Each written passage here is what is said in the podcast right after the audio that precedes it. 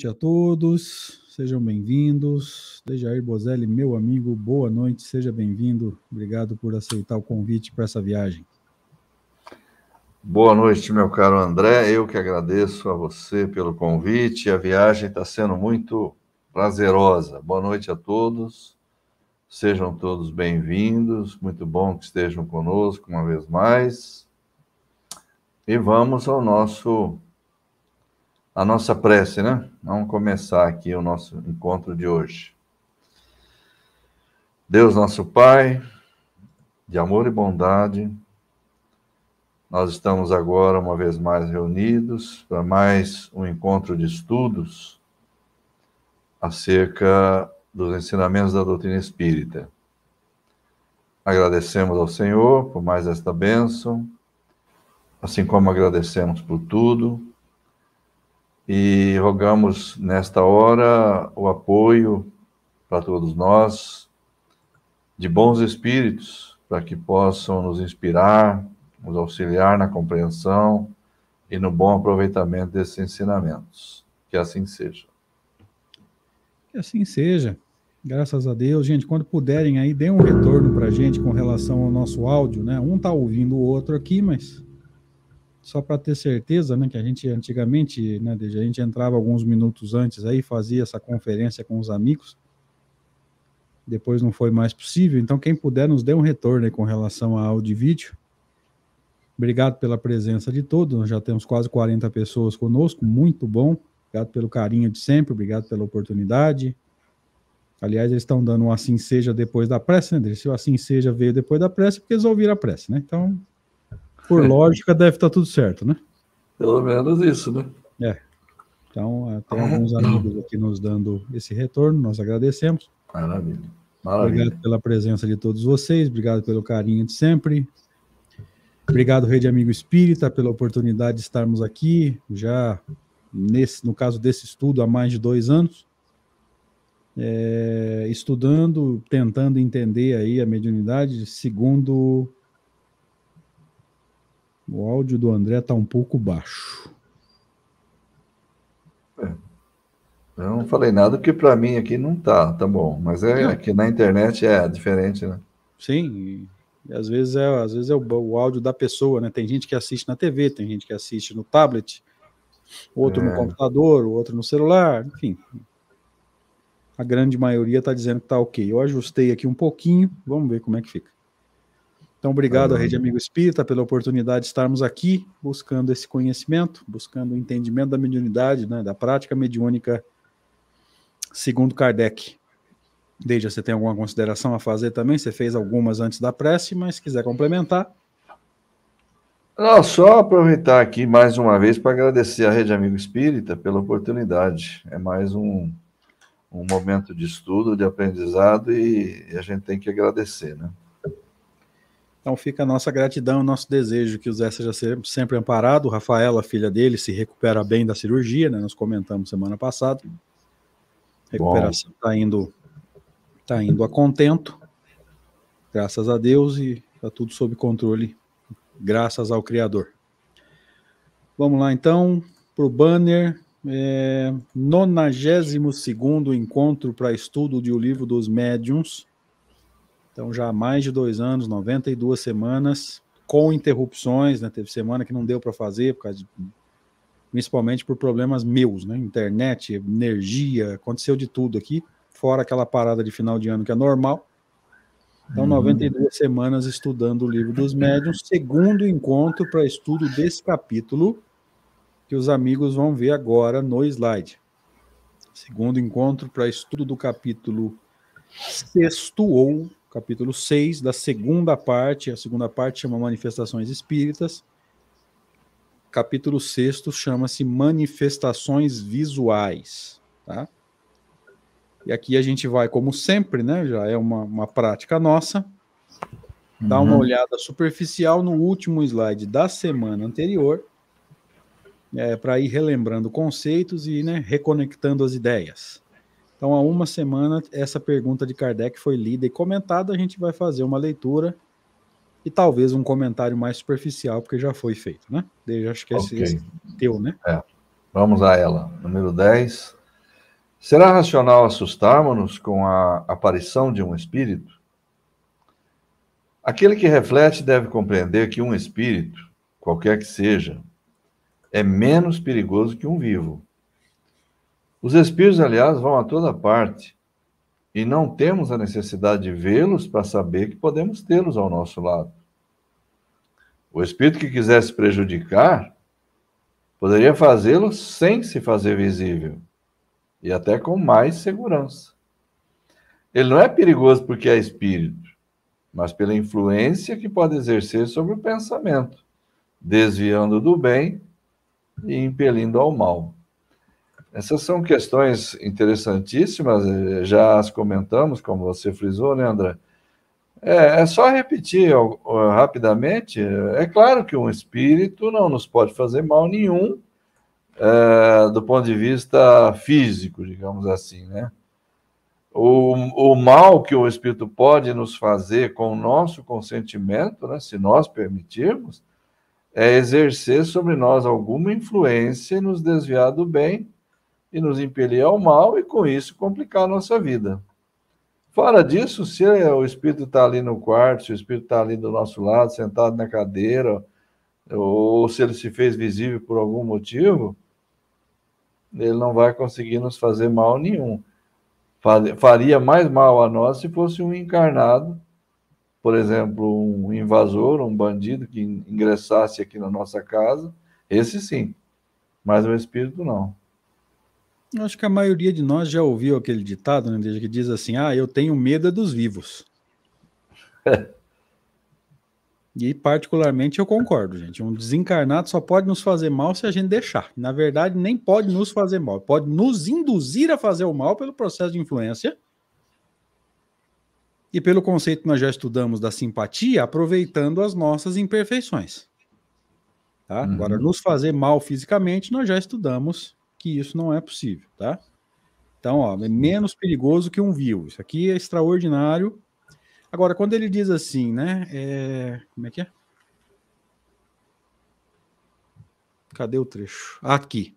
Os espíritos, aliás, vão a toda parte e não temos a necessidade de vê-los para saber que podemos tê-los ao nosso lado. Gente, se for parar para pensar nisso aqui, quem tem medo tá, tá enrolado, cara.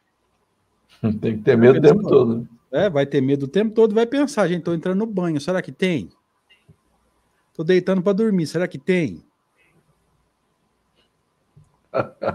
Então, ou a gente começa a entender que é natural e eles são pelo processo de simpatia, né? atraídos, atraídos por aquilo que a gente pensa, e começa a ver isso com naturalidade, ou então a gente não dorme mais, não toma mais banho, enfim, né?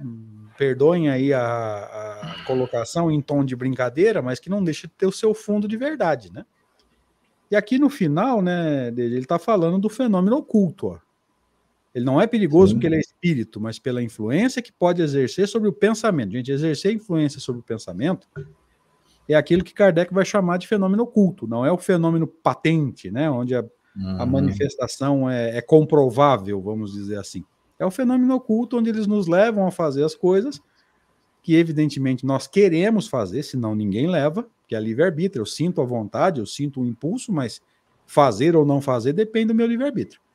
Mas aqui é o típico fenômeno que Kardec vai chamar de fenômeno oculto, né, Deixa? Sim, é o próprio. É exatamente isso.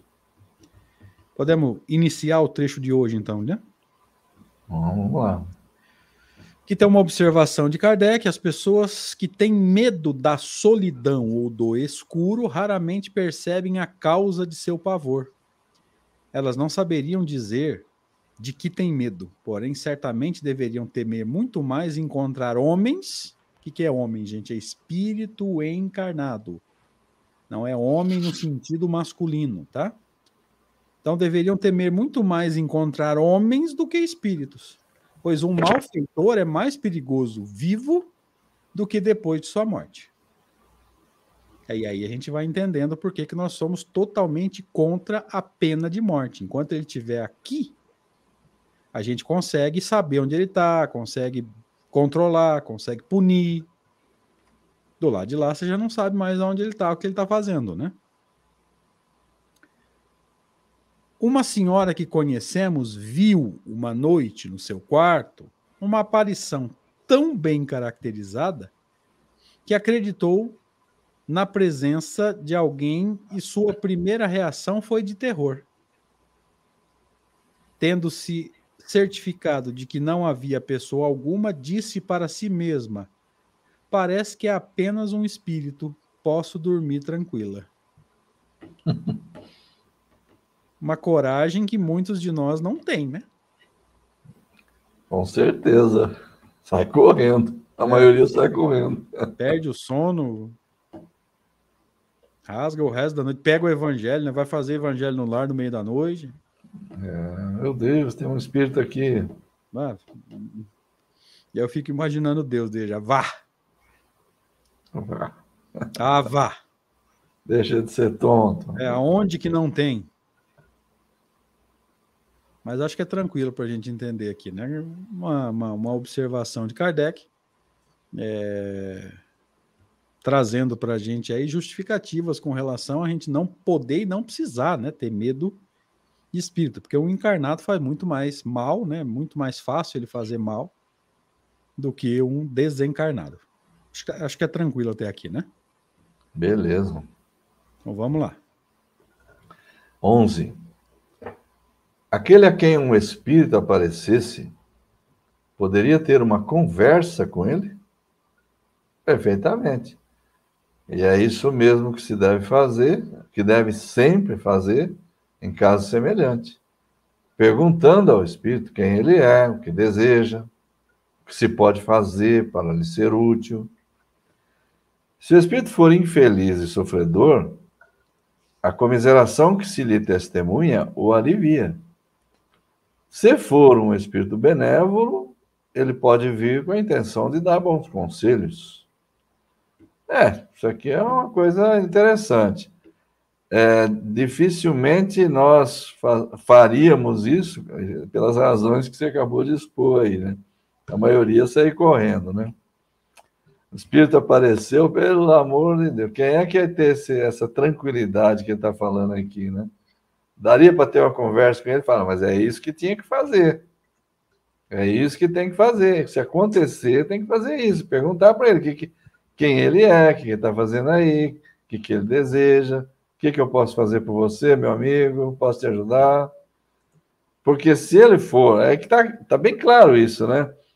Se for alguém que precisa, que está com um problema qualquer, um sofredor, é, simples fato da gente se interessar por ele, demonstrar boa vontade em querer ajudar, acolhê-lo com simpatia e tal, ele já vai se sentir melhor.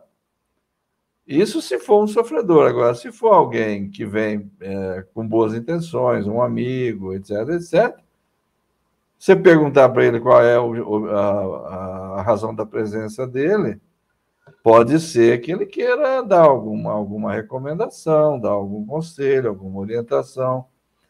Então, é, é preciso saber como é que ele poderia fazer isso, nesse caso, como é que a, a orientação dele você poderia ouvir, já que ele é um espírito e você não é. E você pode não ser médium, a ponto de estabelecer uma comunicação. Então, isso vai ficar esclarecido mais adiante aí, né? É, na verdade, aqui, Deja, eu estou imaginando a maioria de nós na situação contrária, né? Da gente olhando e falando, não, não é espírito, é, é um assaltante, tranquilo. Mete bala. Ah, bom, aí É, aí eu já não sei. Fica tranquilo que é um assaltante, eu não sei. É, a maioria de nós não, não é espírito, não. Pode dormir tranquilo, deixa roubar. É importante é, que não é espírito. Ah, leva o que você quiser aí. Tá. Leva aí, importante que não é espírito. Não, isso não. Isso não. É, acho que aí é pior, viu? É... Opa, é aqui, não é ali, não. É... Uhum no eu, eu acho que foi na revista Espírita, desde que Kardec falou exatamente a mesma coisa. Foi no estudo da revista Espírita que ele falou que se é ah, ou foi no nas manifestações físicas, né, o capítulo anterior quando ele falou, uai, apareceu, tornou-se visível, movimentou objeto, é, transportou objeto, pergunta o que ele quer, estabelece a comunicação, né? É a melhor. É, já vimos isso. Se não me engano, foi na Revista Espírita. Em outra circunstância aí já teve essa, esse conselho, né? Estabelece comunicação, gente. Tá, tá lá, tá tendo pancada, tá tendo barulho, tá tendo movimento de objeto. Você chegou à conclusão de que é uma comunicação, né? Que não é fraude, não é o gato no guarda-roupa, naquela brincadeira que a gente gosta, né? É, não é o guarda-roupa da Lúcia, não sei se ela tá aí hoje. É, eu não vi, não, pelo menos ela não se manifestou aqui. Também não vi ainda. É, enfim, você chegou à conclusão que é realmente um, um espírito, uma alma, né? De alguma forma se comunicando, estabelece a comunicação, estabelece a linguagem e a melhor coisa a fazer é descobrir o que ele quer. Se for um sofredor, você vai orientá-lo. Se for um espírito mais evoluído, provavelmente vem com conselhos, né? Mas estabelecer a comunicação é a melhor coisa que se pode fazer, né? Kardec já fala isso em vários pontos, né? Uhum. Seria o ideal, né? Tem que ter sangue frio para isso. Coisa que a maioria de nós não tem, né? É perigoso cair naquilo que eu falei brincando mesmo. Ah, é um ladrão, não tem problema. Se não sendo espírito, tá bom. Vamos seguir? Vamos embora. Isso aqui é uma subpergunta, vamos dizer assim, né? Aqui que é ali a, a, anterior é 11, isso aqui seria como se fosse 11A, né? Como nesse caso isso. o espírito pode responder, algumas vezes ele o faz através de sons articulados, como faria uma pessoa viva. Com maior frequência, a transmissão de pensamento. Então, com maior frequência, vai haver é, uma conexão de pensamento, você vai captar é, vai ter que ter o que, né, é aquilo que o Deja chamou de sangue frio, porque senão você não vai, não vai conseguir captar. Quanto mais é, agitado estiver o pensamento, menos você vai conseguir ouvir, como se fosse uma voz que soa no teu pensamento. Então vai precisar dessa calma, vai precisar dessa tranquilidade que a maioria de nós não tem, por isso nós estamos fazendo aquela brincadeira, né? Do slide anterior. Mas na maioria uhum. das vezes é, através do pensamento, né? Sem que se ouça uma voz como se fosse uma pessoa viva, né? André, aqui tem outra curiosidade, essa, essa, essa questão da, da, numeração das perguntas aí, rapaz. Esse aqui, essa aqui no meu livro já vai para 13. Como, nesse caso, o Espírito poderia responder? Olha só. Porque não é para ter número, como você está nessa tradução aí. É os espíritos. Nós estamos na 11 ainda, correto? Aquele a quem um espírito aparece poderia iniciar a conversação. Aí tem essa subquestão. Nesse caso, como o espírito pode responder, né? Aqui no, na tradução do Salvador Gentili está exatamente igual essa que você está usando aí da. Essa daí é da Maria Lúcia, né? Isso, Alcântara de Carvalho, eu acho. É, é, é, tem só o tracinho e, e, essa pergunta aí. Aqui na minha já chegou na 13, já na do Herculano aqui. chegou na 13 já. Brincadeira. Mas aqui, ó, é, tem um, um detalhe. Algumas vezes ele o faz através de sons articulados, como faria uma pessoa viva. Isso só poderia se dar, na verdade, através da, do, da tal da pneumatofonia, né? Voz que é aquele fenômeno. Hã? Voz direta, né? É, voz direta. E ele teria que produzir o som para que a pessoa pudesse ouvir. É, em maior frequência, como está dito aí, pela transmissão do pensamento, e aí a pessoa poderia captar esse pensamento. É, eu fico aqui pensando, rapaz, se, porque se sou eu numa situação dessa aqui, primeiro que talvez saísse correndo mesmo, não, não ia ter conversa nenhuma. Segundo, que a transmissão de pensamento dificilmente eu teria, eu acho, penso assim, dificilmente eu teria condição de captar. Eu acho, não sei, nunca aconteceu. Agora, se ele produziu som, esse som pela pneumatofonia, é um som que qualquer pessoa pode ouvir. Né? Então, é, se você fala e eu escuto, é a mesma coisa que o Espírito faria. Ele, ele falaria e a gente escutaria. Ele pode produzir, isso é um fenômeno de efeito físico. Agora, na transmissão de pensamento, eu tenho minhas dúvidas se eu, se eu por exemplo, captaria, mas eu, eu, não é o caso. Né? Isso aí é o que geralmente se faz, e se faz pela intuição. A pessoa vai de alguma forma vai ter aquela aquela compreensão, né? Aqui só para deixar claro para a galera, né, Deja, é... a pneumatofonia, como ela é um fenômeno de efeitos físicos, como o Deja disse, a gente ouviria pelo ouvido mesmo, tá? Assim hum. como a chamada aparição, que é o que o movimento chama de materialização, ela, ela é vista pelos olhos mesmo, tá? É diferente da mediunidade de evidência, assim como a pneumatofonia é diferente do médium ouvinte, tá? Vidência e, o, e, o, e a audiência ou o médium ouvinte são fenômenos psíquicos, tá? É, a aparição e a, e a, e a voz direta são fenômenos físicos, tá? O espírito em aparição, se você é, não tiver nenhum problema nos olhos, você vai ver a aparição, não precisa ser médium para ver. Tá? É. É, a, a, chamada voz direta ou pneumatofonia é a mesma coisa, né? você vai captar pelos ouvidos mesmo, né? Vibração do tímpano, e se você não tiver nenhum problema de audição, você vai ouvir como qualquer outra pessoa, tá? Não precisa ser médium para é. ouvir. Tanto é que ele fala, né, André, como faria uma pessoa viva, né? Como faria uma pessoa viva. Deixa, uhum. deixa só tirar uma, uma dúvida aqui para o pessoal entender que a gente estava brincando. É, a Rita pergunta assim: é, fala sério, André já apareceu aí? Já. Você faria isso? Eu acho, porque quando aparece a gente assusta, né? No susto, no automatismo, você não sabe o que você faz. Eu acho que eu conseguiria manter a calma e pensar. É um espírito, acho, né? Agora, no tranco eu não sei o que, que aconteceria, né? quando você assusta, é imprevisível o que você vai fazer. Eu tenho a impressão que eu conseguiria manter a calma. Tá? Até porque já aconteceu. Meu pai era encarnado ainda, ele estava na sala vendo televisão, isso era de madrugada, tudo apagado. E sabe essas pegadinhas que tem de madrugada? E, às vezes tem lá, e, e que você tem que ligar no, no programa para para responder, e se você responder, você ganha uma grana. Era uma pegadinha daquela boba dele, sabe? Vários palitos formando os números. E aí mude a equação com um palito só e tal. E eu peguei. Falei, deixa eu ver se meu pai tá acordado. E vou. Vamos ver se ele pega, né? Aí eu saí do quarto que eu dormia, você vê, eu tô nesse, eu reformei essa casa e vim para cá em 2007, então já são já são 15 anos que eu tô nesse quarto aqui. Eu ainda dormi, então quer dizer, Quanto tempo faz isso, né? Enquanto eu estava indo para a sala para mostrar a brincadeira para meu pai, passou alguém na minha frente. Aí deve ser meu pai não toma água, tá tudo apagado. Na hora que eu chego na sala, meu pai deitado, abri o quarto, minha mãe deitada, meus irmãos não estavam em casa. Quem que era?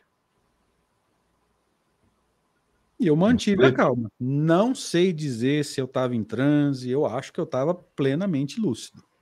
Tanto que eu estava indo na sala fazer a brincadeira com meu pai. Sim. Não, não sei que fenômeno era. Se, se eu estava meio em transe, vi. Era de madrugada, podia estar tá meio sonolento. Se foi uma forma de aparição, não sei. E eu mantive a calma. Então, só para deixar claro aí, gente, a gente tá brincando, tá?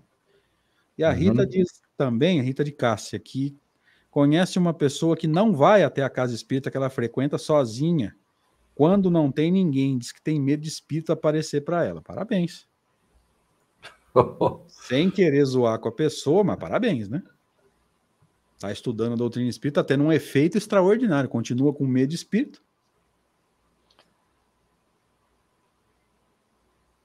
Seguimos. Aí tem um detalhe, André, aí tem um detalhe ah. interessantíssimo, né?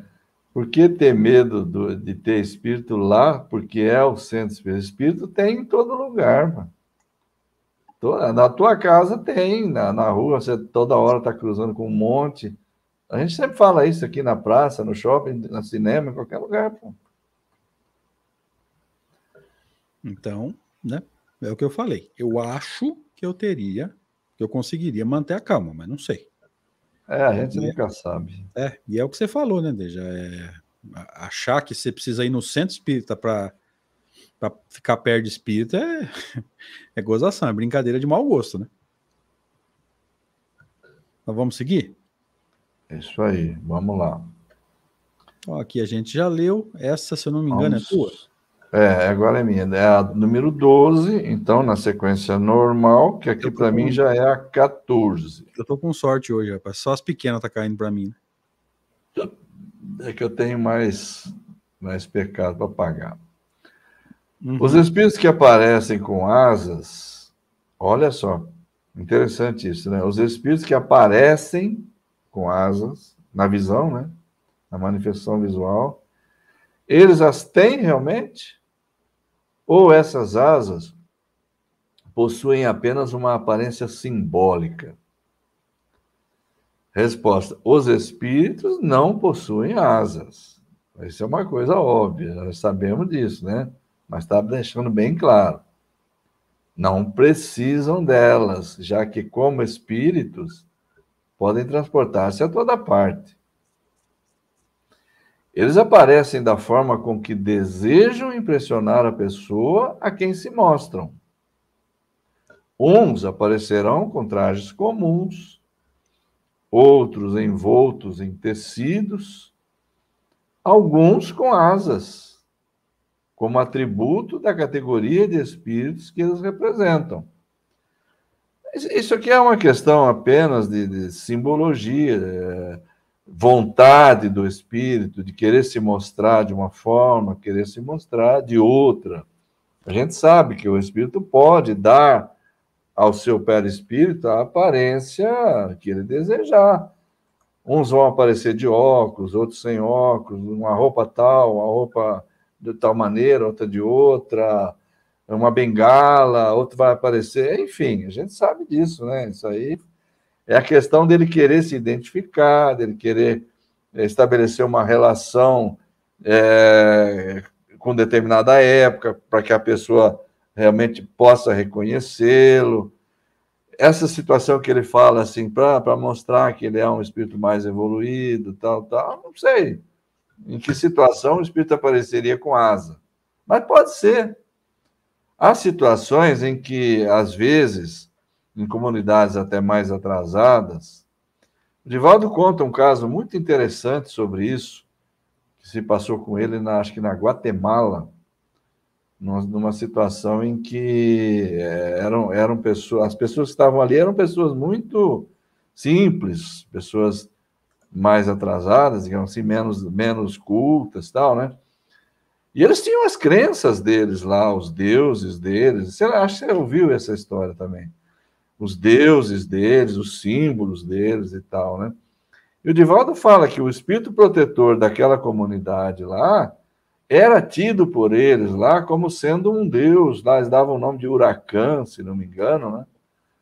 E, e os médiums videntes que os havia ali entre as pessoas simples ali, né? Ele se mostrava aos médiums videntes com aquela aparência do tal do deus Huracan, lá no qual eles acreditavam. O Nivaldo, quando comenta isso daí com a maior tranquilidade, é perfeitamente normal. E, e ele, inclusive, diz que ele teve a oportunidade, acho que até de conversar com esse espírito, de, de, de, de ouvir dele algumas coisas tal. Ele ouviu essas explicações. É normal isso. E aí, a gente não pode esquecer, gente, tem, tem que lembrar o tempo todo que às vezes os espíritos usam determinados recursos fluídicos para se mostrar de uma forma que os faça reconhecer. Uhum. Ou seja, se durante a encarnação, é você citou o exemplo da bengala, um cachimbo, um óculos, é. algo que o caracterizasse durante a encarnação, para que de alguma forma fique um pouco mais fácil de identificá-lo. Né? Agora a gente extrapola o conceito, né, Deja? Sai uhum. dessas características pessoais, que é uma bengala, um cachimbo, um óculos, e vai para aspectos mais culturais, né? Um espírito que se mostra aos judeus provavelmente Sim. vai se mostrar com alguma forma de artefato, alguma vestimenta é, que vá chamar a atenção dos judeus, né? Que vai mostrar se, se, se, o espírito se mostra um judeu com roupa de pagão, cara, com roupa de, de samaritano, com roupa de babilônico, não vai ter problema, ele não vai, não vai. É romano, hein? Romano, enfim, daquilo que eles vão chamar de de gentios, né, de pagãos, de, de povos que eles não simpatizavam, não vai haver conversa, não vai haver diálogo, não vai se estabelecer uma relação é, salutar, vamos dizer assim, né? Vai se estabelecer uma relação agradável, né? Então, eles usam esses recursos. Aí é muito, acho que é muito tranquilo para a gente entender, né? Com certeza. Seguimos? Vamos embora. Pergunta 13. As pessoas que vemos em sonho são sempre aquelas que aparentam ser? Resposta: quase sempre são aquelas mesmas pessoas que vosso espírito vai encontrar ou que vêm ao vosso encontro. se vai encontrar é no sentido de deslocar-se mesmo para ir até onde o espírito está, ou vice-versa, né? no sentido de, de, se deslocar mesmo, né? Uhum ou que vem ao vosso encontro, né? De, no sentido contrário, né? Aqui é bom a gente lembrar, não sei se ele vai, não me lembro se ele vai acrescentar isso. Eu já, já me aconteceu de eu sonhar com pessoas, mas elas terem no sonho outra aparência. E depois me veio ao pensamento a possibilidade dessa aparência ser aquela que eu conhecia aquela pessoa em outra existência. Tá? Mas só complementei, mas está um pouco fora de contexto aqui, né? Só uma informação a mais. Você quer comentar alguma coisa, Dave? Não, é, eu creio que já, você já, já explicou, né? O que ele está perguntando, vemos em sonho. Pô, eu vi em sonho, na hora eu achei que eu estava vendo o meu avô. Era de fato ele? Acho que é isso que ele está perguntando, né? É, o sentido para mim soa dessa forma também. São aquelas lá mesmo, aquelas que a gente vê? quase sempre são. Uh, que a gente vai encontrar, ou ele vem até nós, né? Agora, lógico, isso daí vai ter. É por isso que ele fala quase sempre, né? Porque depois a pergunta seguinte vai, vai apresentar uma outra situação, né? É, o espírito tomar a aparência de uma pessoa sem ser aquela pessoa, né? É, e a gente não pode esquecer também aqui, né, Deja, que o sonho às vezes tem um aspecto muito mais fisiológico, né?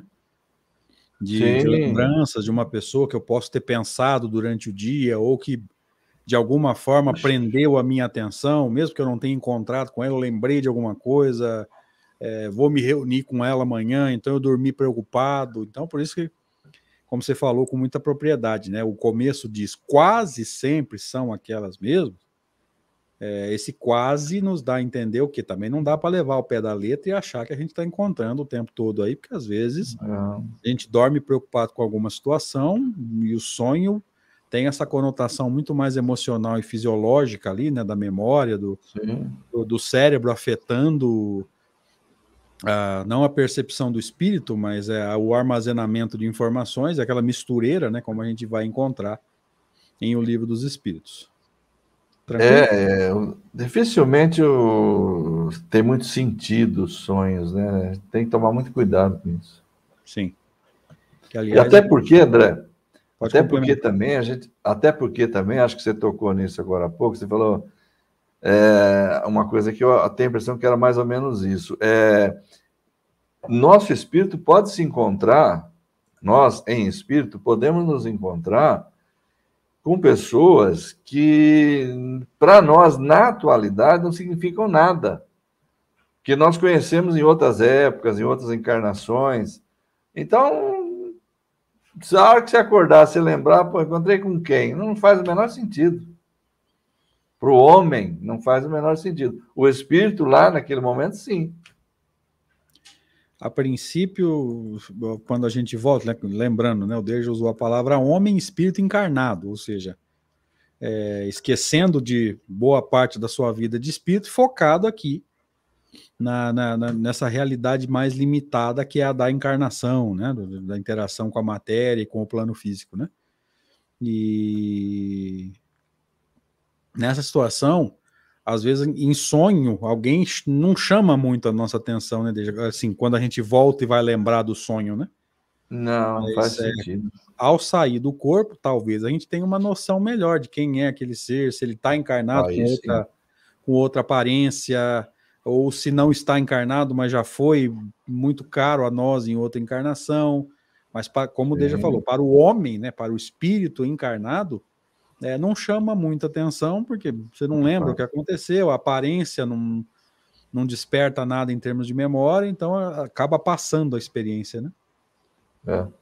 Agora, esse assunto é muito fértil e muito escorregadio também, né? Se dá margem, ó, você vê como o assunto começa a desenvolver, é Sim. como as pessoas pessoas têm uma curiosidade muito grande sobre Sim. isso, mas tem que tomar muito cuidado, é um tema muito escorregadio esse. É, eu ia tocar nesse assunto, a gente acabou puxando um outro assunto, eu acabei esquecendo. Gente, para nós espíritas, pelo menos para quem estuda Kardec, se você estiver pesquisando significado de sonho, se você estiver lendo João Bidu, pelo amor de Deus, você não entendeu nada da mensagem de Kardec. Hein?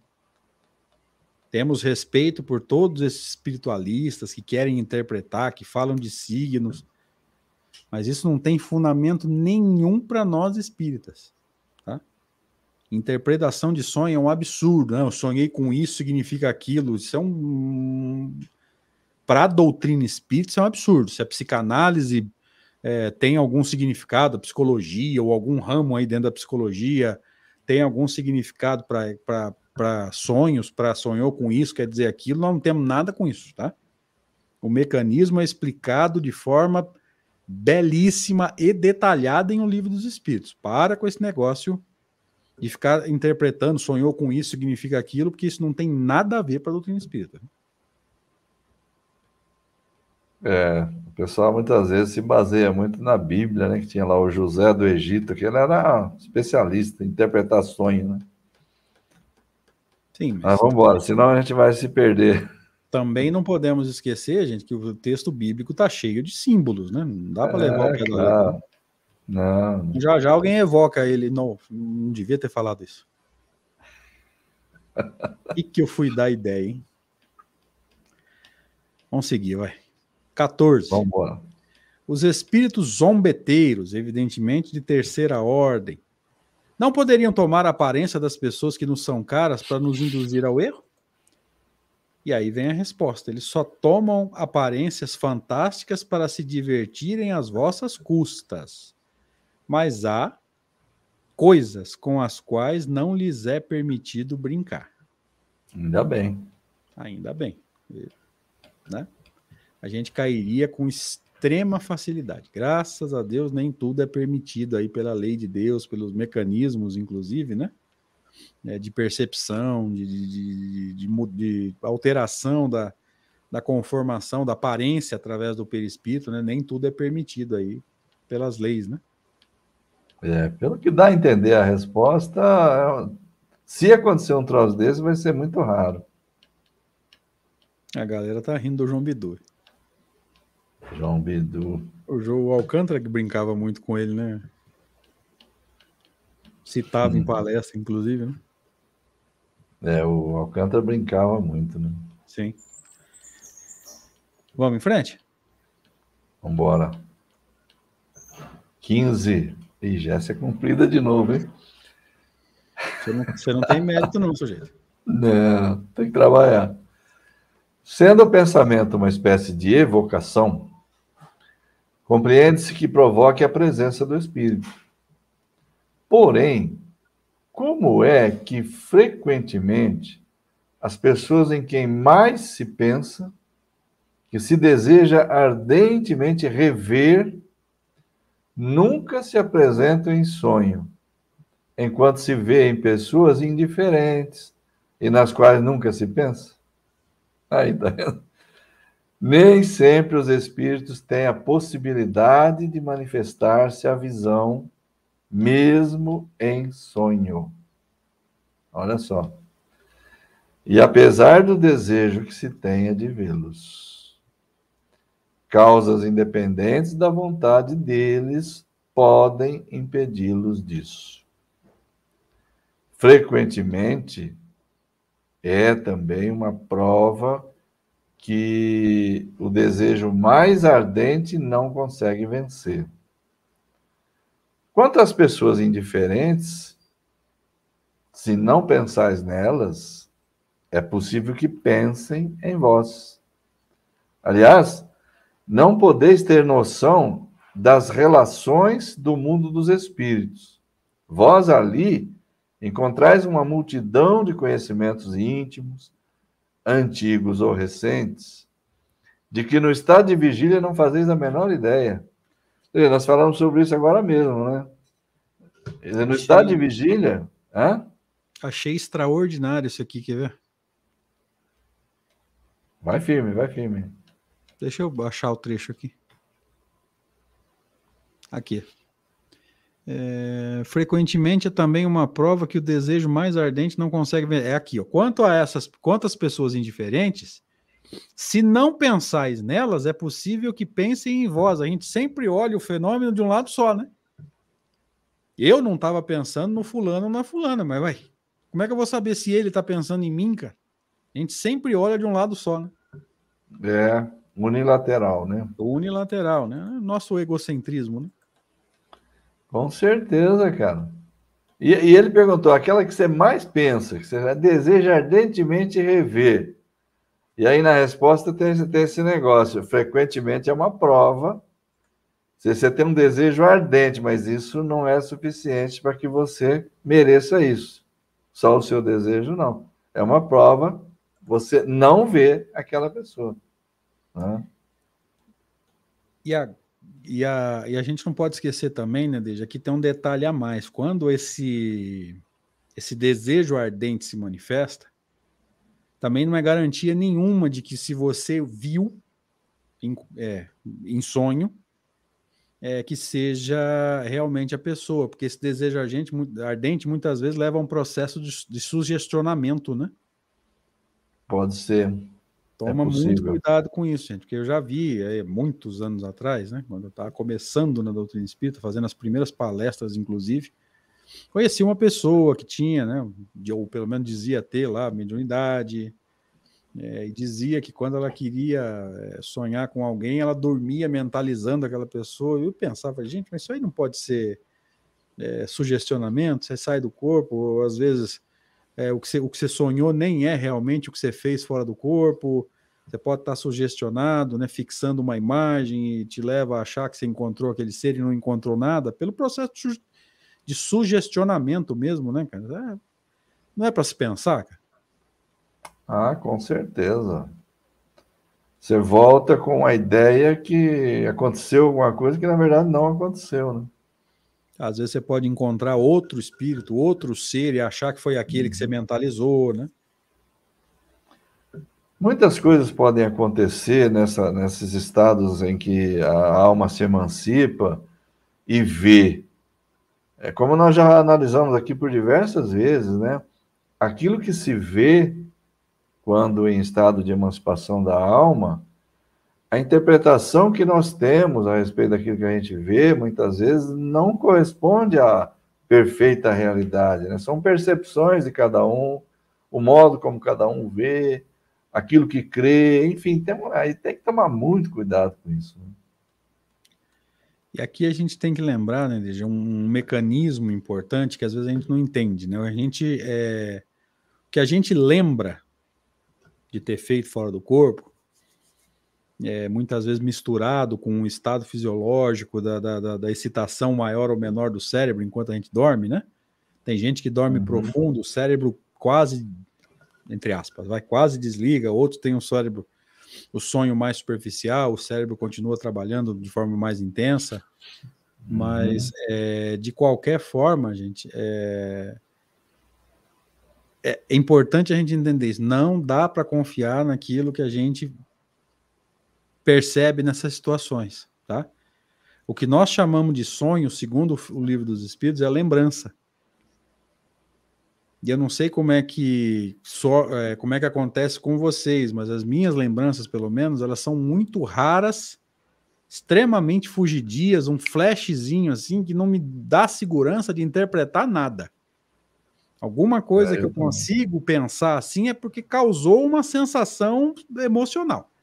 Ou eu voltei muito bem, muito em paz, muito descansado, falei, nossa, essa noite foi boa recebi muita ajuda ou posso ter sido muito útil. Ou então eu volto angustiado, falo, deu zebra essa noite aí.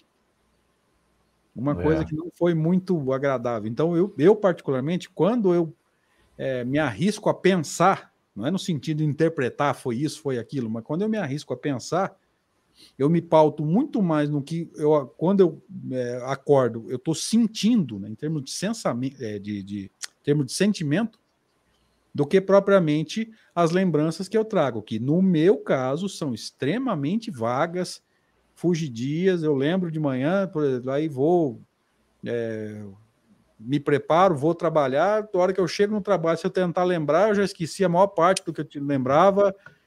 É, enfim, é, não é, é um comum. É, seguro fazer interpretação disso, não.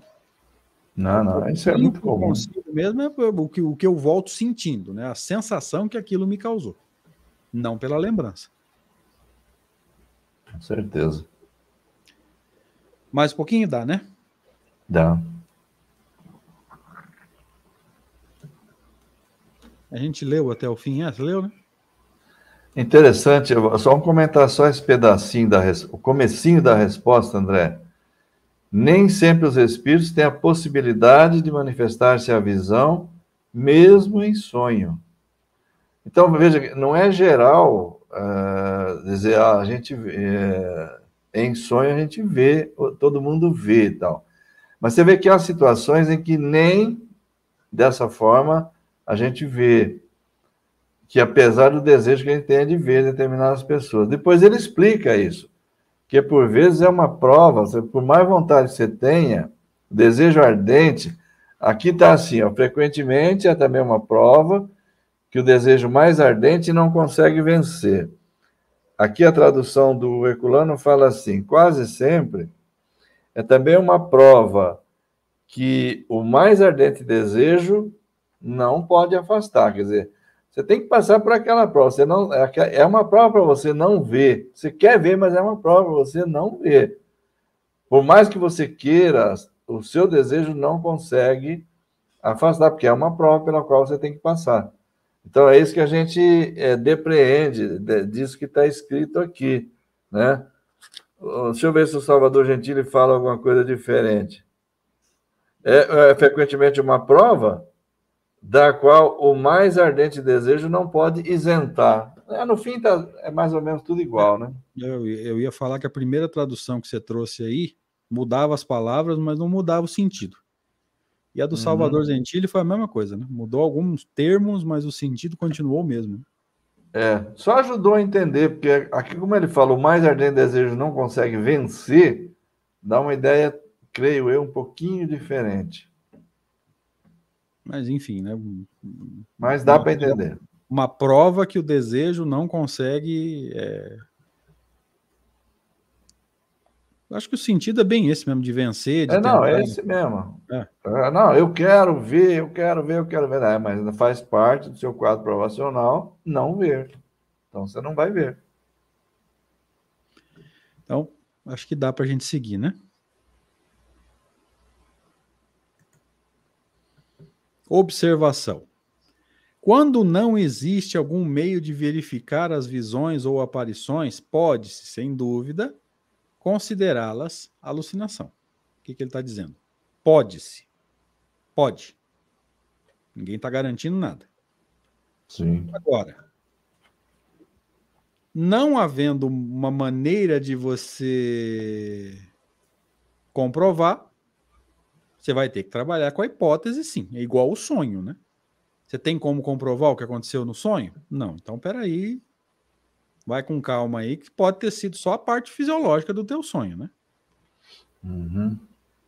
Porém, quando são confirmadas pelos acontecimentos, quando de alguma forma se consegue concluir que aquilo realmente aconteceu, não se poderia atribuí-las à imaginação. Então, Kardec vai trabalhar com o que aqui nesse, nessa observação de uma, de uma forma geral?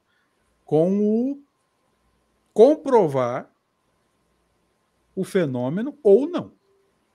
Uhum. Nas duas hipóteses. Se você não consegue comprovar, melhor você não bater o pé e falar, não, foi isso que aconteceu, realmente foi o fulano que eu encontrei, eu realmente encontrei. Vai com calma. Agora, se você consegue comprovar, por exemplo, se acontece esse encontro numa reunião mediúnica à frente, esse espírito se manifesta espontaneamente. Porque se você conta o sonho e faz a evocação, o médium já pode estar sugestionado já não vai ter a mesma conotação. Não sei se você concorda, Deixa. Não, com certeza, isso tem um peso. Isso pesa. Tá? É, tais são, por exemplo, as aparições no momento de sua morte, em sonho ou no estado de vigília, de pessoas em quem não se pensa absolutamente e que, através de diversos sinais, vêm revelar as circunstâncias inteiramente inesperadas de seu fim. Eu tenho um caso desse numa família minha. Uma tia é, minha desencarnando, uma prima minha, minha tia morava aqui, desencarnou em Terra Roxa, que é uma cidade aqui para frente, que bebedouro, viradouro para cima ali. Uhum. E, a, e, a, e a outra tia que teve esse contato é de Jaboticabal. Tem uma distância razoável aí. E, e ela percebeu alguma coisa. Daí a pouco toca o telefone, né? Tem-se visto cavalos empinarem e recusarem a avançar frente a aparições que assustam aqueles que os conduzem. Gente, aqui ele está falando de aparição. Tá? Por que, que isso é importante? Porque o cavalo é, ele não tem mediunidade de evidência. Então ele assusta com alguma coisa que os olhos viram. Tá? Aqui está bem caracterizado, não está, Dave? Sim, com certeza. Ah, vai achar que o cavalo é médium vidente, viu alguma coisa que os outros não viu? E aí você vai confundir aqueles conceitos que vão vir mais à frente, lá na mediunidade dos animais, que na verdade eles têm uma sensibilidade rudimentar, nesse caso é um fenômeno físico, tá? O cavalo assustou porque viu com os olhos, né? Se a imaginação representa alguma coisa nos homens, certamente nada representa nos animais. Ok? Aliás, se as imagens que vemos em sonhos fossem sempre um efeito das preocupações da véspera, nada explicaria por que acontece muitas vezes de nunca sonharmos, que nunca sonhemos, desculpa, com as coisas que mais pensamos. Aqui ele confirma o que ele falou lá no começo, o que ele falou no, no slide anterior, nos slides anteriores, né, Deixa? Se você. É, é. As coisas que você mais pensa, muitas vezes você não sonha. E as coisas que você não pensa, às vezes você sonha. Então, não deixa de ter aí né, um possível indício. O que também não dá para bater o pé e fechar. Não sei se você concorda. Ah, com certeza. É, é, ele cita por ele em cima no começo, ele fala assim: quando são confirmados pelos acontecimentos, aí você adquire a certeza que não era uma mera imaginação, lógico. Aí ele dá exemplo, essas negócios das aparições no momento da morte. Então a pessoa aparece para você em sonho, ou mesmo em vigília, você não pensa absolutamente nela, nada, tá, mas ela aparece para você no momento da morte. E depois é, você fica sabendo que de fato ela morreu. Então, através de diversos sinais, eles revelam circunstâncias inteiramente inesperadas de seu fim. É, visões, visões é, no instante da morte, quer dizer, fenômenos que, se, que, que ocorrem, é, se não me engano, Ernesto Bozano escreveu um livro sobre isso, eu não lembro o título dele agora, Aparições no Momento da Morte, um negócio assim, que é exatamente isso mesmo. Quer dizer, eu, eu tenho uma visão aqui de um parente meu que mora longe, tal, tal, em que ele eventualmente pode até me dizer alguma coisa, ou dar a entender, ou não fala nada, tal. Mas naquela hora, depois eu fico sabendo que era a hora que ele morreu. Né? Isso acontece com certa frequência. Tem até livro escrito sobre isso. É, agora, por fim, ele, ele, cita o caso do, do. Também é um caso de confirmação, né? Se o cavalo empina, se recusa a avançar, diante de uma aparição que assusta aqueles que os conduzem. Pô, se assustou o condutor, que é o homem, que, que teve a aparição, não foi uma ilusão, porque o cavalo também assustou. O que o, o Kardec está falando aqui? Pô, se você for atribuir à imaginação do homem o fato da aparição, para o homem você até poderia, mas a imaginação para o cavalo não significa nada. Ele viu mesmo, né? Você matou a charada, Você matou a charada. Você, Eu entendi não, assim. Você não pode atribuir a imaginação do homem se o cavalo empinou. O cavalo é, não tem imaginação. Ele não tem. Exatamente. Ou seja, Sim. nessa situação. Era, era de verdade, né? Nessa situação, você tem um fator de comprovação, né? Você não pode alegar. Deixa, teu, teu, teu copo ou tua garrafinha também é perispiritual hoje? Essa aqui tá meio. Olha lá, como é que... até um negócio branco aqui que identifica, né? Mas hum, tá meio fluídico também, né? Já, tá mais ou menos. Olha só que interessante, né? Nesse caso, você tem uma comprovação assim, inegável, né? Como é que você vai falar que é a imaginação do cara se o cavalo parou, né? Deu aquela deu aquela empacada ou deu uma empinada, né? A imaginação do cavalo também? Sim, é, é como ele está falando de casos em que ocorre a confirmação, ele dá como exemplo, é muito válido, né? O exemplo. É a história, né? Você percebeu muito bem. Seguimos? Vamos embora. Agora sou eu. Essa acho que vai ser a engano, última. É, salvo engano, essa é tua e aqui a gente encerra. 16. Por que certas visões são mais frequentes quando se está doente? Elas ocorrem igualmente no estado de perfeita saúde. Mas na doença, os laços materiais estão mais frouxos. A fraqueza do corpo dá mais liberdade ao espírito, que mais facilmente estabelece comunicação com os outros espíritos. Isso aqui é fácil de entender, né? É aquela coisa um ligeiro torpor que você deita, você senta numa cadeira de preguiça, espreguiçadeira, sei lá, um sofá, alguma coisa, dá uma leve sonolência, você já. O espírito já dá uma. aquele negócio de colocar a cabecinha para fora, né? É. Já está estabelecendo contato com, com os espíritos que estiverem por ali, já vai ter mais facilidade, né? E no estado da fraqueza do corpo pela doença, a, a situação é semelhante, né? Semelhante. Aqui é bom só a gente esclarecer, deixa, que quando ele fala em sonolência, gente, não quer dizer que você dormiu. Tá? Não é necessário o sono completo. Isso é perguntado uhum. textualmente por Kardec no livro dos Espíritos. Você vê lá atrás, quando ele estava fundamentando o fenômeno, uhum. antes do livro dos médios, ele já pergunta: é, é necessário o sono completo para a emancipação da alma? Não. Leve não. torpor dos sentidos, ou seja, aquele soninho, aquela abrição de boca, teu teu, teu pensamento já está mais lento. Né? Sonolência no sentido do pensamento mais lento. É, é. Aquele, aquele, soninho que você tem depois do almoço, você fala, nossa, se eu for dirigir agora, eu, tô, eu vou correr risco, vou colocar as pessoas em risco. Aquilo ali já é suficiente para que os laços se afrouxem. Tá? Se você vai sair do corpo ou não, é outra história. Né? Se você for dirigir, eu sugiro que você não saia, porque senão você vai ter problema. Ah, sair da estrada é facinho, facinho. Sim, sim, exatamente. Eu saí muitas vezes, né? Isso não, é bom nem lembrar. É, eu acho que uma ou outra vez só e nem foi por causa de sono. Mas nunca tive problema com ah, sono. É porque eu estava em atividade ainda trabalhando, acontecia muito isso. Aí é cansaço. Que, né? Quando dá isso daí, você tem que dar uma cochilada de 15 minutos, no mínimo. 15 minutos já resolve o seu problema. Você, você pode depois viajar que você não dorme mais. Mas é. se você insistir em querer continuar, você corre sério risco. Corre. Meu irmão, que é caminhoneiro, fala a mesma coisa. Qualquer 15 minutos, meia hora, parece que já ajeita o, os neurotransmissores do cérebro, você já fica mais tranquilo, viaja muitas horas depois. Encerramos? É, acho que deu o horário aí, né? Então, na próxima semana, a gente refaz a 16 e dá continuidade.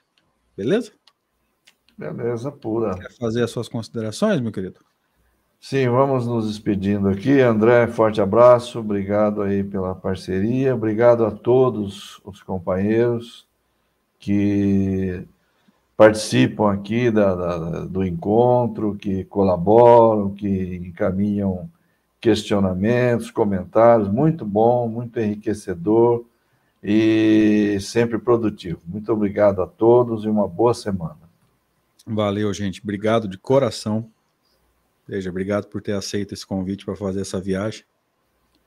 Eu uso o, eu uso o termo viagem no sentido proposital mesmo. Tem hora que parece uma viagem mesmo, que a gente quer a gente quer estudar Kardec, o povo está preocupado com tudo quanto é tipo de misticismo, então tem hora que eu acho que eu estou viajando mesmo. Né? O, é. o termo foi usado é, propositalmente, viu, gente? Mas de qualquer forma, obrigado. É, vi uma pergunta aqui. Semana que vem tem aula? Ué, normal. Aonde? ah, seria segunda de carnaval. O carnaval tá cancelado. Não vejo Bom, motivo para a gente não estar tá aqui, não. Qualquer coisa, se a gente mudar de ideia, é, Vânia, bem lembrado. Se a gente mudar de ideia, a gente coloca um aviso aqui, mas a princípio não tem motivo nenhum para a gente não fazer o estudo, tá? É, eu também acho que não. Então vamos lá. Continuando, obrigado, gente. Deus abençoe. Obrigado pela bondade de todos vocês. Rede Amigos é Aparecido. Obrigadão mais uma vez. Deus permita aí a continuidade do nosso esclarecimento, transformação moral e, se necessário, a alteração na prática doutrinária. Gente. Um abraço, boa semana para todos.